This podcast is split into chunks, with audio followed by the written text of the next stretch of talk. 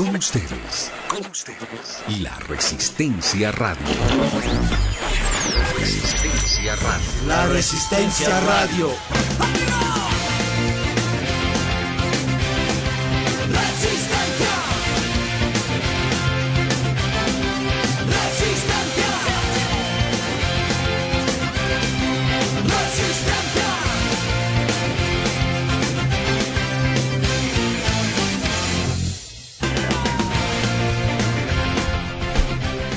Muy buenas noches, toda la audiencia de ATV Radio. Estamos de regreso con nuestro programa La Resistencia Radio. Esta vez con un nuevo horario. Empezamos un nuevo ciclo, equipo completo también. Me acompañan mis compañeros amigos. Primero las damas, aquí está Camila Ugalde. Hola Cami.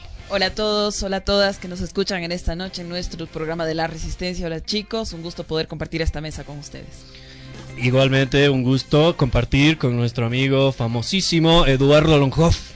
Ah, bueno, feliz, contento por empezar un nuevo ciclo de la licencia radio. Buenísimo. También tenemos aquí al célebre José Daniel Llorenti. Hola, hola. Eh, Siempre tengo esa, esa manía de hablar así con el hola, no sé por qué.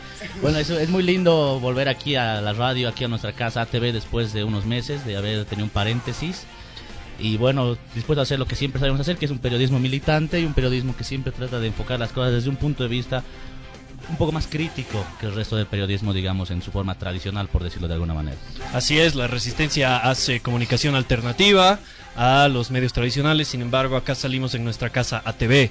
También estamos con nuestro amigo zurdo, se llama Gabriel Rodríguez. Buenas, buenas, buenas noches a todas las personas que nos están escuchando aquí en ATV Radio. Estamos de vuelta con La Resistencia Radio. Ah, Ah, se confunde, Gabriel. No, estaba haciendo ahorita una tarea de los chicos. Creo que no están atentos. ya.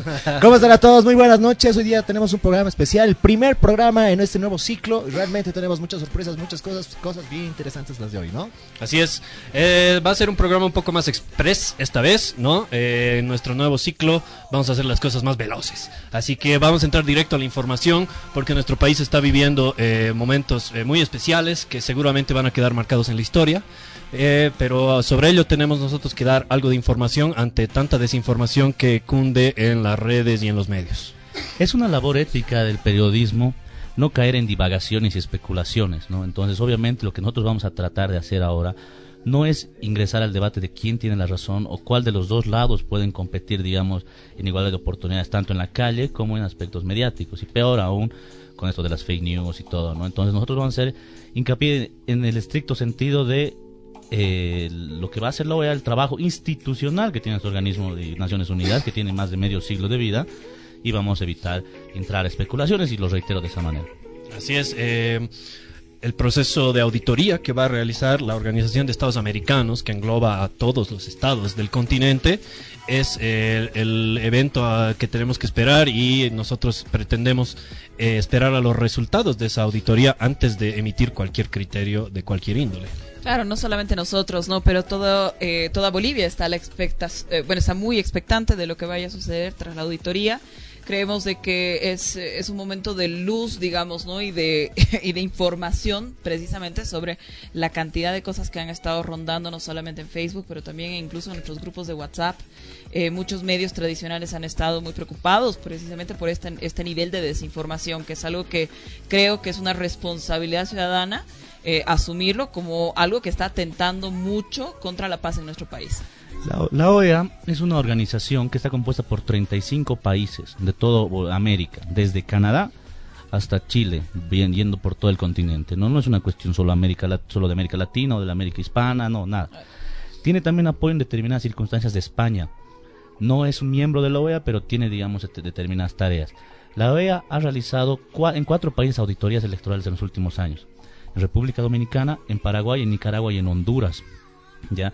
Y en todas ha sacado resultados, digamos, de observaciones que se pueden hacer al padrón electoral, a la- al proceso electoral, etcétera, y también ha sacado eh, algunas conclusiones válidas y en algunos casos, como va a ser en Bolivia, eh, eh, vinculantes. Entonces, este es un trabajo que se hace técnicamente. Nosotros no nos vamos a involucrar en que si el trabajo está bien o está mal, bueno, eso ya lo verán los organismos internacionales respectivos. Pero esto es, digamos, como un antecedente para que veamos qué es lo que va a venir en nuestro país en los siguientes días.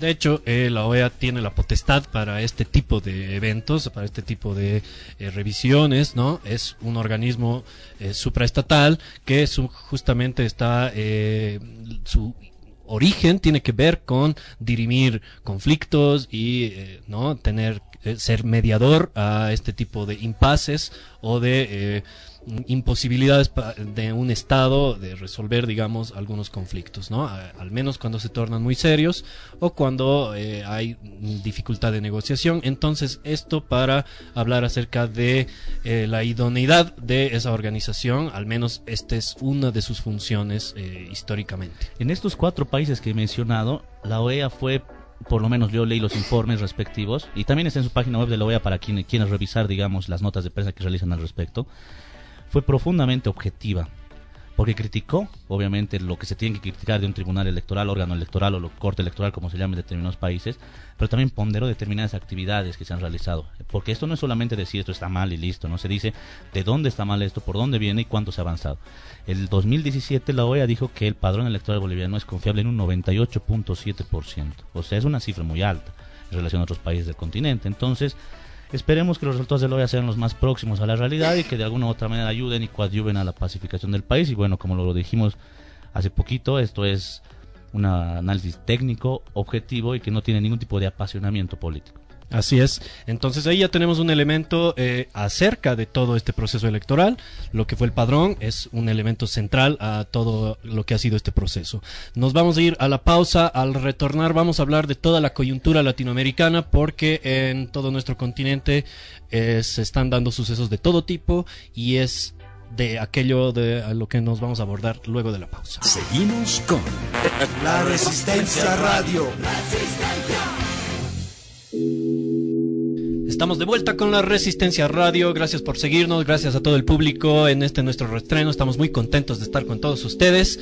Eh, la Resistencia se dedica a hacer combate a las fake news y eh, sobre todo periodismo e información alternativa en momentos en los que se necesita información. Al respecto de la coyuntura, como hablábamos, vamos a entrar a hablar de nuestra región, porque han habido procesos electorales no solamente en nuestro país, sino también en los vecinos países como por ejemplo la Argentina, que ya tiene un nuevo presidente electo y es Alberto Fernández. Eduardo. Bueno, no es sorpresa, ¿no? Que gane la dupla Fernández, ¿no? Alberto Fernández y Cristina Kirchner.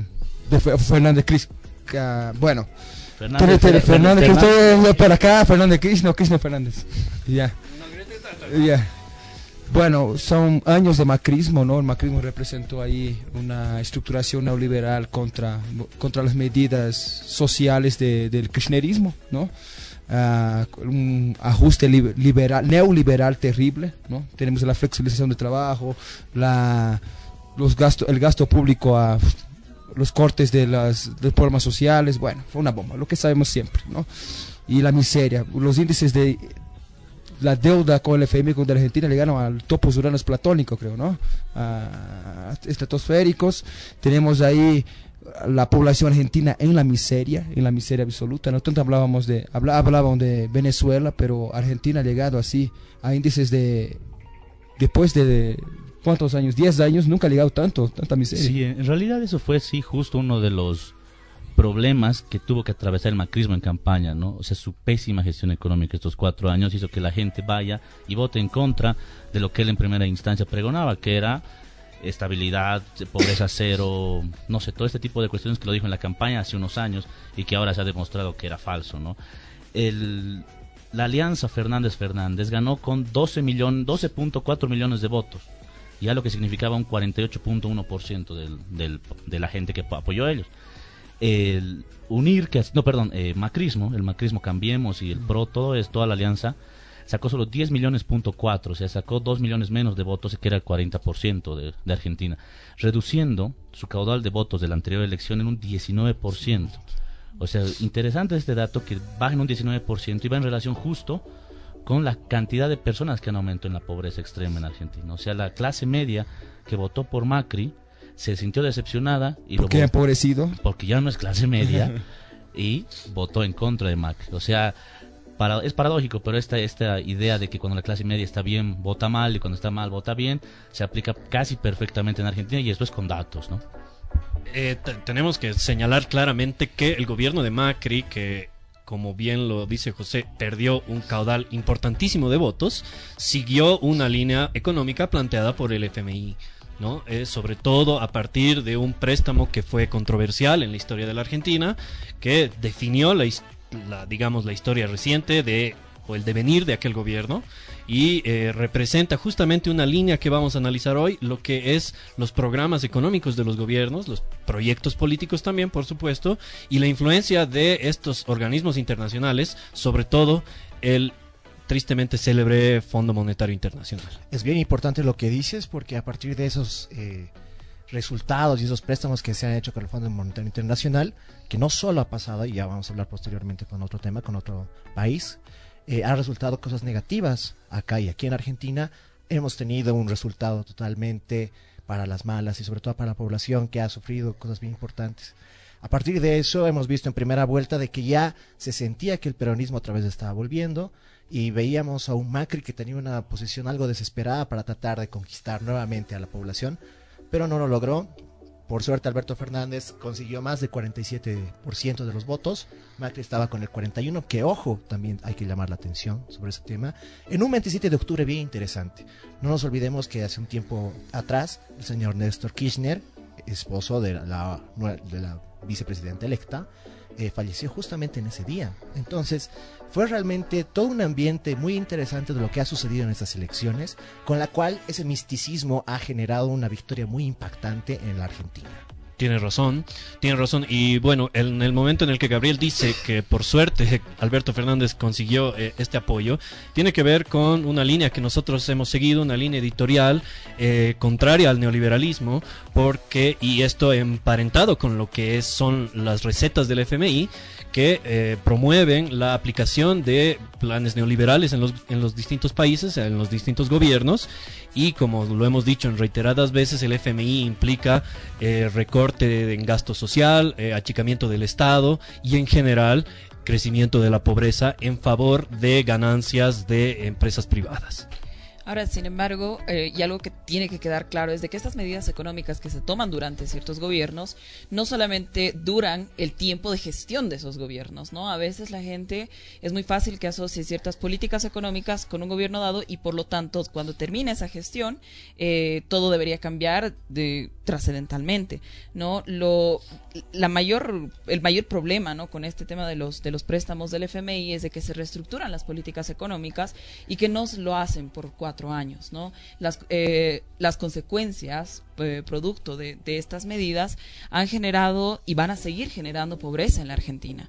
¿no? Y eso es uno de los retos más fuertes que tiene la dupla Fernández-Fernández en este momento. Es eh, la pesada herencia de la que ellos tanto, tanto hablaban, se transformó en la pesada herencia que están dejando esta nueva por decirlo, este nuevo ciclo popular que podría iniciarse en Argentina, ¿no?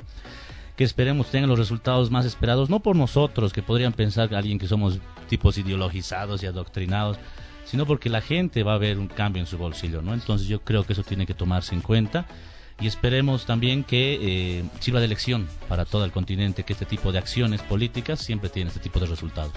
Eso es lo que sucede en la Argentina. Eh, tenemos que ir a una nueva pausa, pero ahora sí, al regreso vamos a entrar con todo y de largo eh, con el resto de los países en Latinoamérica y un cierre con lo de Argentina. Volvemos en un instante. La Resistencia Radio. Estamos de vuelta con la Resistencia Radio y continuamos con nuestro programa dedicado al análisis eh, regional, continental, porque eh, Latinoamérica está viviendo días muy importantes, procesos electorales y también levantamientos populares en los distintos países. Y pues eh, estamos analizando también un poquito aquella discursiva de lo que es los ciclos progresistas, que se hablaba de que habían terminado, sin embargo ahora tenemos una nueva ola, como hablábamos del nuevo eh, gobierno electo en la Argentina, Cristina Fernández vicepresidenta Alberto Fernández el presidente. Sin embargo, también se han celebrado elecciones en otros países como el vecino país del Río de la Plata, Uruguay. En Uruguay eh, pasó algo interesante medianamente tal vez, pero no de gran magnitud, ¿no? El Frente Amplio de Daniel Martínez sacó 939 mil votos y eh, le siguió del partido de derecha, del, del PN, 6, 685 mil votos. Esto lo sigue Luis, Luis Lacalle.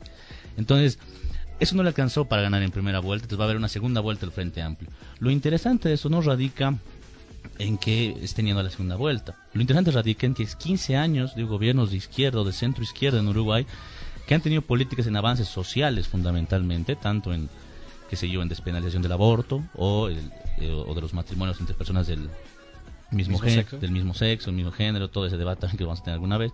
Entonces, este tipo de cuestiones llaman mucho la atención. Uruguay, a pesar de todo, no giró a la derecha en ninguna parte de lo que supuestamente se consideraba el fin del ciclo progresista en América Latina. Así es, un fin de ciclo que se hablaba cuando eh, al parecer solamente quedaba el gobierno de Evo Morales, pero hoy vuelve a sumarse al que el gobierno de la Argentina. Y eh, tenemos que hablar también eh, de otros comicios electorales, pero en este caso no nacionales, sino subnacionales que se han dado en Colombia. Y donde tenemos una novedad también para, para justamente lo que hablaríamos del ciclo progresista, eh, una, la, alcaldesa, sobre todo la capital, ya que estamos hablando de eh, elecciones subnacionales, la capital, Bogotá, tiene una alcaldesa mujer. Tiene una alcaldesa mujer, además que viene de un origen humilde y que además es lesbiana. ¿No? Entonces eso es obviamente una noticia importante en la política latinoamericana, tomando en cuenta de que somos eh, muchos países que todavía reina el patriarcado fuertemente y que no se escogen a lideresas de este tipo. Eh, yo creo que esto va a ser noticias interesantes generar, principalmente para los movimientos progresistas en cuanto a derechos humanos y en cuanto a igualdad y equidad en nuestros países, ¿no? Esto se acompaña también con una elección de, por ejemplo, volviendo al tema de Argentina, de una de la legisladora más joven que tiene Latinoamérica, de 19 años, eh, Ofelia no me acuerdo su apellido, pero bueno, eh, igual que ha sido una noticia muy importante para toda esta cumbre de movimientos feministas que han existido en el continente. Ah, bueno, son buenas noticias. Sí, y es bien interesante eh, hablar sobre que ahora Claudia López, la nueva alcaldesa de Bogotá, ha obtenido más de un millón de votos frente a, bueno, números que rebasan, digamos, los 800 eh, mil, digamos, pero no tienen ese número tan impactante como lo estaría haciendo la señorita López, ¿no? Entonces son unas son detalles bien importantes de cómo están eh, sucediendo los cambios sociales, inclusive lo que está pasando en Colombia. Claro, porque Colombia sabemos, eh, así como eh, José resaltaba el largo ciclo de gobiernos de centro izquierda en Uruguay, en Colombia pues vemos la otra cara de la moneda, ¿no? Largo, largo proceso de gobiernos que, bueno, más que centro derecha son derecha directa y tenemos que la alcaldesa en Bogotá en la capital y además una de las ciudades más importantes de toda América. Es interesante lo de Bogotá por una sola razón. En Colombia, la elección más importante después de la presidencial es la de Bogotá. O sea, estamos hablando de que eso puede configurar el mapa político de alguna manera muy interesante y porque eh, viene a contrarrestar una ola no solo eh, de restauración neoliberal en el continente, sino de reacción en términos fundamentalistas, como puede ser el señor Jair Bolsonaro en Brasil no una lesbiana como principal alcaldesa de Bogotá, viene obviamente a estar en contra de todo lo que de alguna otra manera pregona el señor Jair Bolsonaro y eso le da un tipo, digamos, un matiz mucho más interesante. Bueno, incluso en la última elección, hablando de Bogotá, ¿no? de la importancia de Bogotá para Latinoamérica, incluso como las grandes metrópolis todavía de Sudamérica, es que Cambridge Analytica en las últimas elecciones ha intervenido en elecciones municipales de Bogotá. ¿no? Cambridge Analytica, que todo el escándalo de Brexit y de, lo, de Trump, y porque es muy interesada por el imperialismo, a la ciudad de Bogotá. ¿no? Lo otro ah, era Fernández también es la diputada. Ofelia Fernández, sí, tiene Es el trío Fernández sí. ahí en Argentina. Latinoamérica.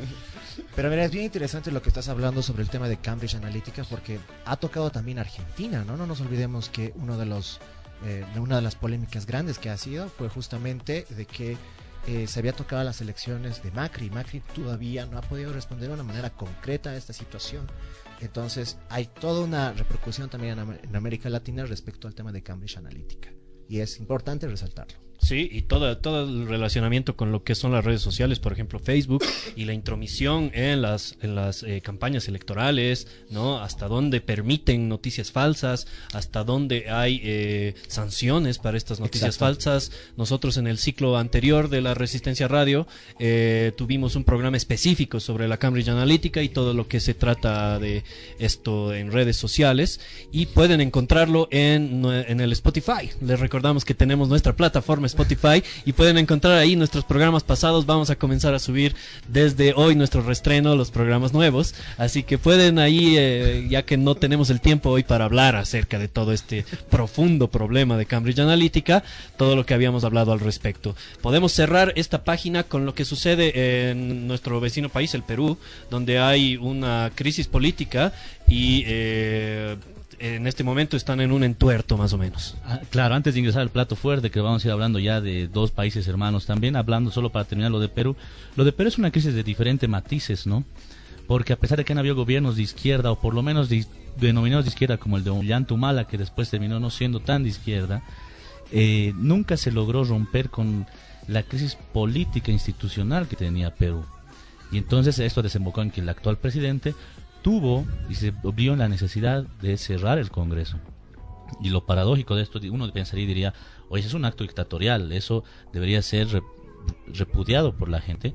Sin embargo, el 85% de las personas en Perú apoyaban el cierre del Congreso.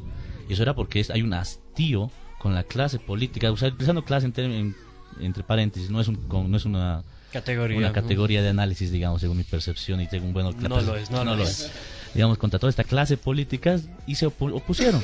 No importa si eran de izquierda, derecha, centro, dijeron se cierra el Congreso, señores, no queremos más esto porque hemos visto que no sirve para nada lo que estamos haciendo. Y esa crisis institucional del Perú la vienen arrastrando y hasta ahora esperemos grandes novedades porque están ya como casi elecciones y va a haber elecciones en unos en cuatro meses, cinco meses más o menos aproximadamente. Así es, el presidente es eh, Pedro Pablo Kuczynski, ¿no? que eh,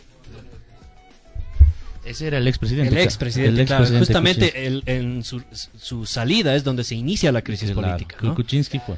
Vizcarra, exactamente. a la salida de Kuczynski se inicia la, la, crisis política y al asumir Vizcarra es donde el Congreso también le impide la gobernabilidad y se termina dando todo este entuerto. Exactamente. Y eh, solo para complementar, hay el caso de Brecht, por, por, ejemplo, ha aplicado mucho en Perú, ¿no? Y ha involucrado todos los, los expresidentes, incluso uno se suicidó, ¿no?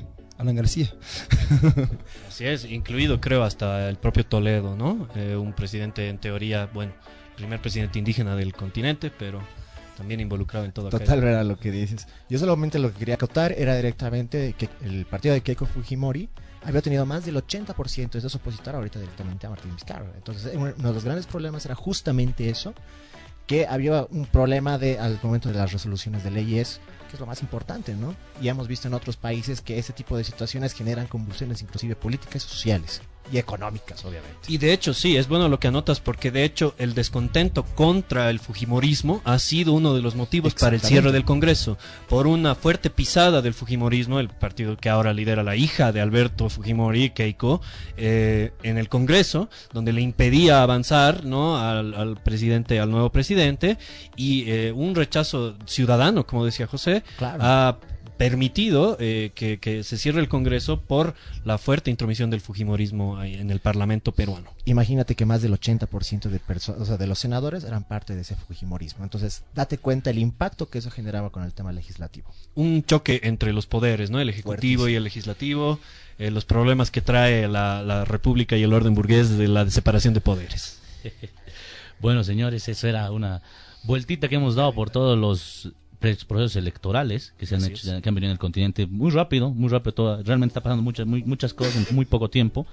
Como eh, quizás, perdón, para cerrar lo de los, procesos electorales, se van a venir elecciones en Estados Unidos, ¿no? Y ya eh. estamos en primarias, ya están en, perdón, en campañas hacia las primarias de los dos partidos. Y bueno, de Estados Unidos yo lo que según tengo entendido y espero que suceda, no porque yo quiero, sino porque creo que va a suceder, es otra vez una reelección más del señor Donald Trump, ¿no? Que hasta ahora no tiene en demócratas ninguna figura fuerte que pueda hacerle fuerza, ¿no? Ni siquiera Bernie Sanders, no, le da el, carro. No, además Bernie Sanders es un hombre octogenario que ya en muchas cuestiones su discurso ha sido digamos que difuminado por la cantidad de noticias en contra que han salido contra él. Entonces, no sé qué pueden hacer los demócratas para evitar que Trump sea reelecto por una eh, elección más. Además, las cúpulas del Partido Demócrata eh, eventualmente eh, bloquean a Sanders, ¿no?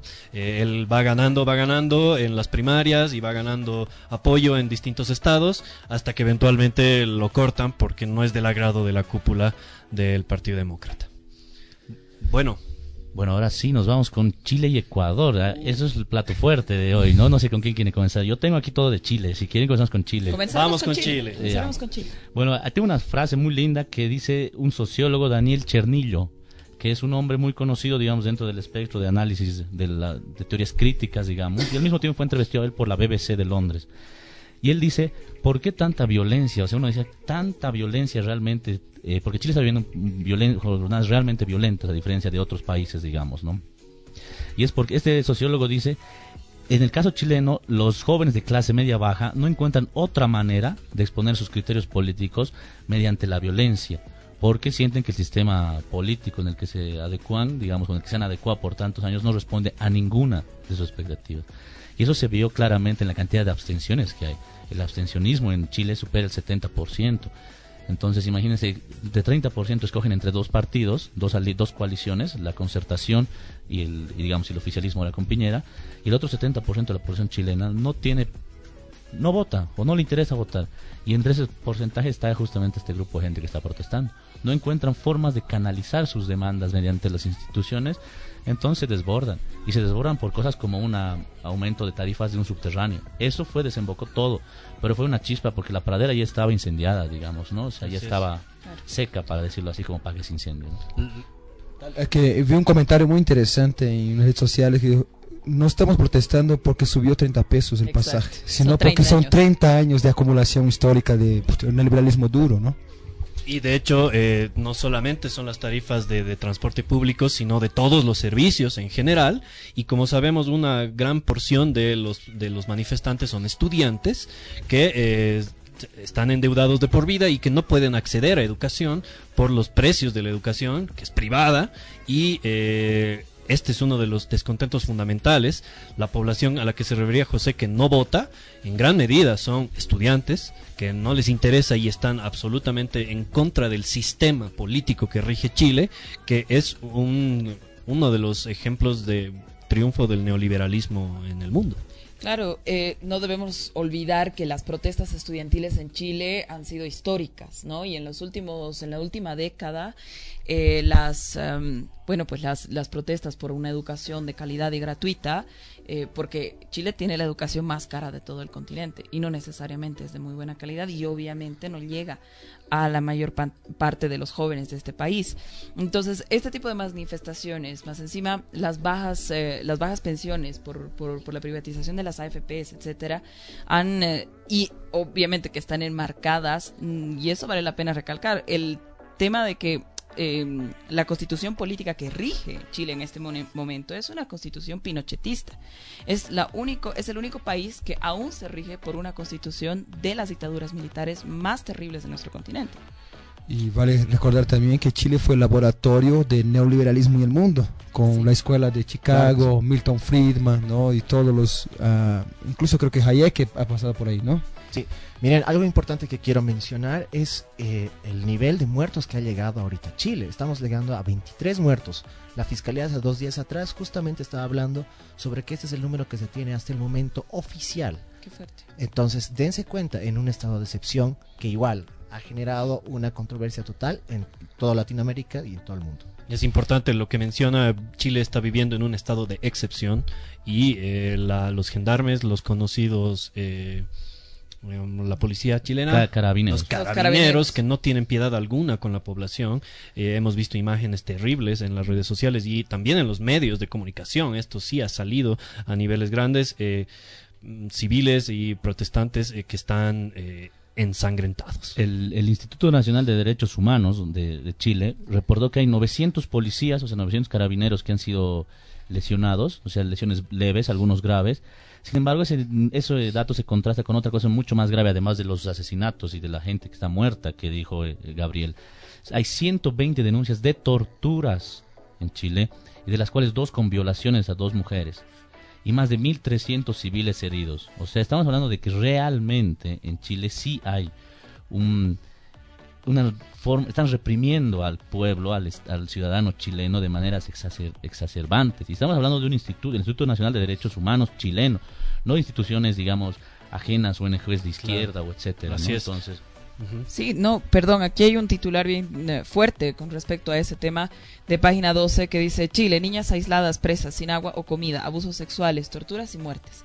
¿no? Estamos hablando de un, de, de un grupo de la población de menores, de mujeres menores de 16 años que están siendo expuestas a este nivel de violencia, porque es algo que además viene en la historia de, de los carabineros chilenos. Exactamente, es bien importante. Y ahí viene una cuestionante que debemos darnos. Estamos en pleno 2019 y estamos escuchando historias muy cerca de nuestro país sobre eso una línea política que ya hemos hablado, obviamente, que estamos en contra de esos niveles neoliberales y a dónde vamos a llegar. Eso sería bien importante llegar. Estamos hablando de temas contra la humanidad. Entonces es muy importante recalcar ese tipo de situaciones. Estamos hablando de tortura, estamos hablando de muertes, más de 20 muertes. Y lo peor de todo que esas torturas, esas violaciones, esos crímenes de lesa humanidad, su constitución pinochetista lo permite. Porque era un mecanismo que utilizó Pinochet justamente para perseguir. Es y, lo que había en Bolivia antes el desacato, ¿no? Si tú no estás en contra del Estado en algún momento, el Estado te, ah, y además te acusa de ser terrorista. Como eres terrorista, eres un enemigo de la ciudadanía y por lo tanto cualquier tipo de cosa que te pase es por el bien y la seguridad del Estado chileno. Entonces, ahí ya vemos que por el bien y el Estado, de la, por, la seguridad del Estado chileno, se han violado a dos personas y se han, a 1.300 personas se han herido. Entonces, no sé cuán seguro puede ser el Estado chileno para su gente si está haciendo eso con su gente. Esto, esto pues implica que cualquier tipo de manifestación eh, sea entendida como desorden, ¿no? Público, social, y cualquier tipo de respuesta a la represión, mucho peor, ¿no? Ya es entendida como un delito, ¿no? Como el desacato. Y por otro lado, eh, esto lamentablemente no nos sorprende porque la represión y la persecución al pueblo mapuche se da históricamente y estas imágenes se han visto repetidamente en la historia, en las décadas, en las últimas décadas, eh, constantemente contra este pueblo originario de Chile, ¿no? Eh, que también habitan en, la Argentina, pero sin embargo su lucha fundamental está en Chile, donde no son reconocidos como en otras partes del mundo, como acá en Bolivia, las naciones originarias, los mapuches son perseguidos por el Estado chileno y este tipo de represiones violentas con con golpizas hasta dejarlos ensangrentados y, demás eh, denuncias de, de crímenes han sido constantes. Entonces, lamentablemente, no, no es novedad por parte de la represión en Chile. Ahora, estos datos y estos problemas que están suscitando van a generar buen impacto en las próximas elecciones. No nos olvidamos que el 2021 van a ser las elecciones en Chile para el periodo 2022 al 2026. Entonces, ese tipo de situaciones, bueno, van a tener que acomodar nuevas políticas al señor Piñera, porque ya se ha dado cuenta que no puede generar estas políticas fuertes y obviamente al tema del, eh, del transporte, ¿no? Creo que a todos de nosotros, si nos agarran el transporte y nos suben la tarifa, vamos a estar saliendo igual a las calles. Así es, las tarifas en general de los servicios, ¿no? De todos los servicios y lo de la educación es algo muy serio porque esto ya tiene eh, en movilización a la juventud hace mucho tiempo, no es reciente, no es de hace un mes, es ya de largos años.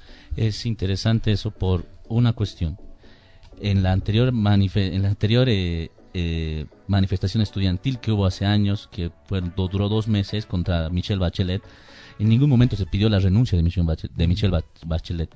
Ahora no van a dar brazo a torcer hasta que renuncie Sebastián Piñera, porque ya se ha anulado el, aumento, ya renunció todo su gabinete, se han prometido políticas sociales, Piñera pidió perdón al pueblo chileno diciendo que ha excedido en muchas cosas, etcétera, etcétera pero la gente sigue creyendo que tiene que irse porque él es uno de los causantes de todo lo que está viviendo el pueblo chileno en estos momentos. La famosa revolución de los pingüinos, donde también surgió cuadros como Carol Cariola y Camila Vallejo, ¿no? incluso a la Diputación, a la Asamblea Legislativa, de, surgieron del movimiento estudiantil chileno. Y bueno, ahí eh, se habla mucho, son protestas masivas y se está rememorando mucho al difunto presidente eh, Salvador Allende en estas protestas, ¿no? Un presidente socialista que fue derrocado mediante un golpe de Estado directamente propiciado por la CIA y el gobierno estadounidense.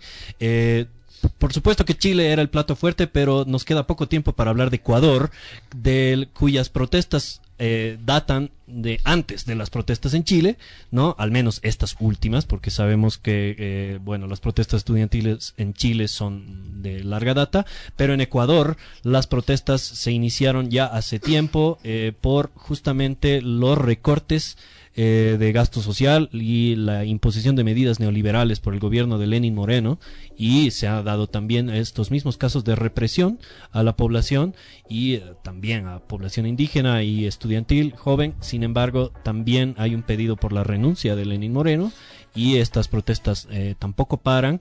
De la misma manera, un gobierno que ha recibido un préstamo del FMI y que sigue políticas económicas impuestas por el FMI y el rechazo de su población.